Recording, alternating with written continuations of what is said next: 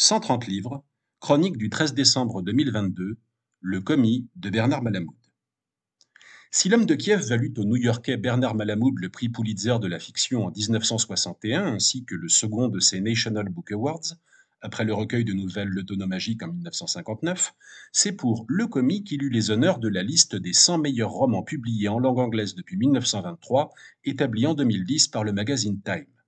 Il s'agit de son deuxième roman édité, ni le moins autobiographique, Malamud était le fils aîné d'un immigré juif de Russie devenu épicier à Brooklyn, ni le moins universel du lot, dans sa quasi-unité de lieu entre les quatre murs défraîchis d'un modeste commerce de proximité, et les préoccupations essentielles de ses personnages renvoient aisément le lecteur à son propre quotidien, au sens le plus trivial et le plus noble du terme.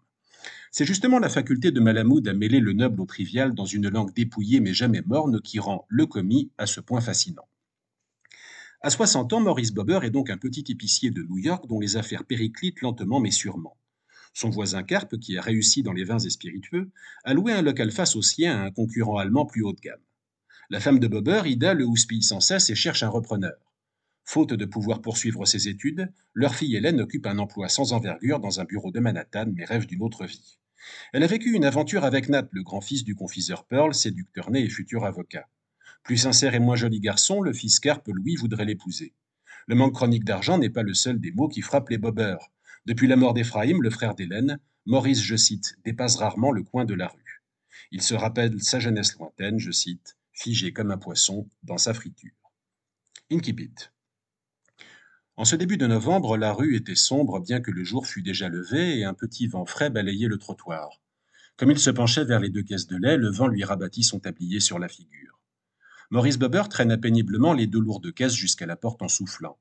Un grand sac rempli de pain était appuyé devant l'entrée de la boutique et, à côté, se tenait la vieille Polaque aux cheveux gris venue comme chaque matin acheter le sien. Pourquoi si tard Il n'est que six heures dix, dit l'épicier. En attendant, on gèle. Maurice ouvrit la porte de la boutique et l'invita à entrer.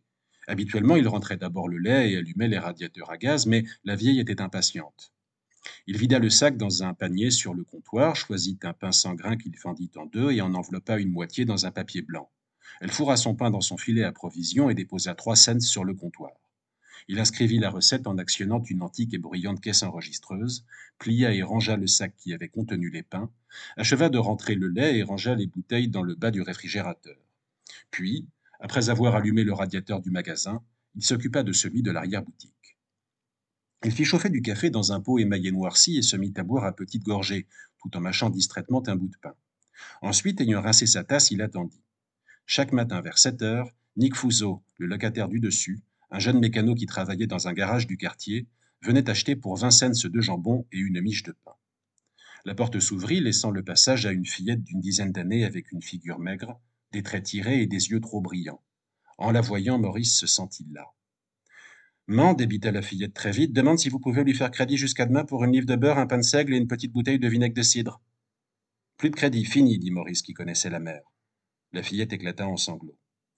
Maurice lui donna un quart de beurre, le pain et le vinaigre. Quand elle fut partie, il chercha sur le comptoir, près de la caisse enregistreuse, une note au crayon et, sous l'inscription poivrotte, il ajouta un chiffre. Cela faisait un total de deux dollars trois cents dont il ne verrait jamais le premier sou. Pour ajouter à ses déboires, Maurice est dévalisé par deux malfrats masqués qui le traitent de sale juif. L'un des types est brutal, l'autre tempère sa violence. Peu de temps après l'agression, un jeune aux vêtements élimés apparaît dans le quartier. Il se présente à Bobert sous le nom de Franck Alpine, se montre serviable au possible lui demande un stage, fut-il payé une misère? Maurice refuse, mais découvre que Franck a dormi dans sa cave et chaparde de quoi manger. L'épicier le confond un soir et le prend en pitié. Le lendemain matin, le coup à la tête reçu lors du braquage lui vaut un malaise. Franck assure son remplacement et met du cœur à l'ouvrage. Les ventes de la boutique augmentent. Toutefois, Ida se méfie de lui et fait en sorte que ce goyim croise Hélène le moins possible, tout en reconnaissant ses mérites. Or, il s'intéresse bel et bien à sa fille. Il vole un peu dans la caisse, mais s'en veut de l'avoir fait. Comme Maurice reprend son service, il insiste pour garder son commis, dont on apprend ce qui semblait évident, il était l'un des deux agresseurs. Le jeune vagabond italo-américain se dessine un avenir rêvé où il convaincrait Hélène de son ambition, ne pas finir commis, aller à l'université, et serait pardonné par Maurice pour son forfait. Sensible à son charme, elle les conduit pourtant avec douceur, lui rappelant qu'elle est juive. Sous la plume de Malamud, la routine de Maurice Bubber captive malgré sa banalité. Les gestes mille fois répétés. La première cliente, toujours la même. Le journal en yiddish de la veille a pris par cœur dans l'arrière-salle en attendant le chaland. L'ardoise d'une mère insolvable qui augmente. Les heures de solitude à ressasser les années perdues. Les montants dérisoires que laisse chaque client. Les comptes du jour, autour de 10 dollars désormais.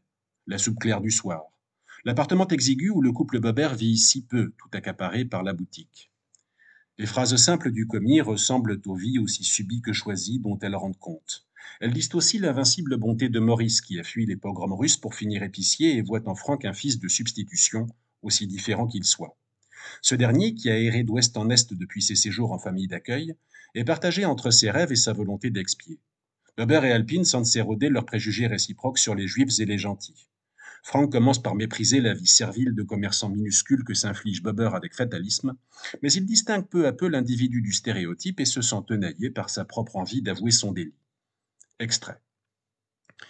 Dites Maurice, qu'est-ce que vous répondriez si on vous demandait à quoi croient les juifs?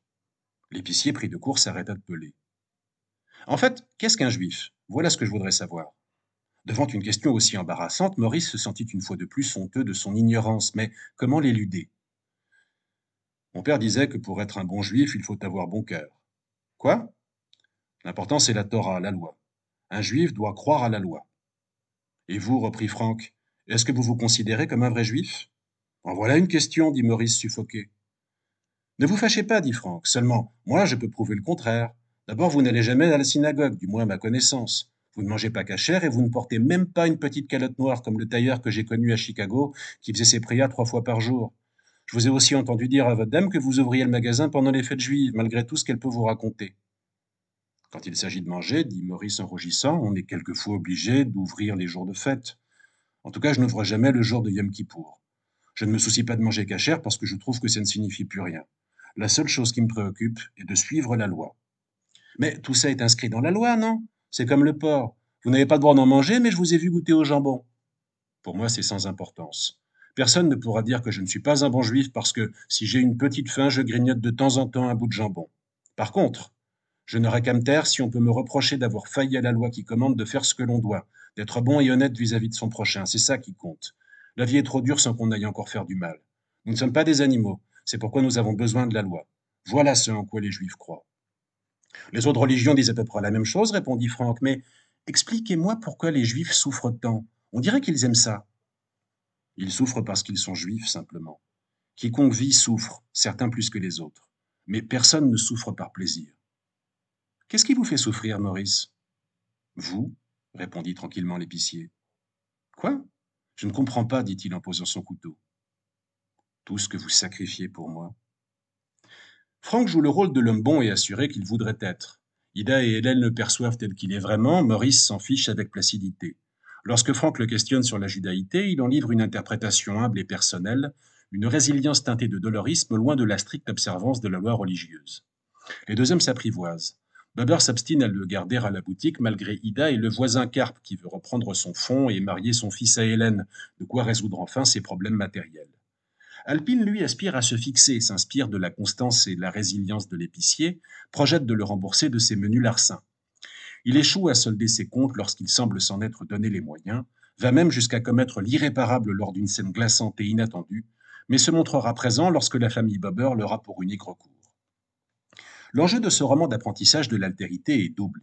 D'une part, le salut de Franck Alpine, dont l'âme menace franchement de verser dans le ravin, et de l'autre la compréhension d'une identité juive à la fois évidente et insaisissable. Face à la condition d'exilé reparti de rien dans une Amérique si dure avec les petites gens, fondu dans le décor de son quartier à servir les gentils, Maurice est-il un saint ou un faible? Franck, lui, est-il un salaud ou un homme bon? Chaque pas qu'il accomplit vers la rédemption s'accompagne d'une rechute. Alpine et Bobber illustrent deux réalités de l'immigration dans le Nouveau Monde. L'ultime hommage de Franck Alpine l'ambitieux à l'humble Maurice Bobber sera de devenir ce qu'il fut.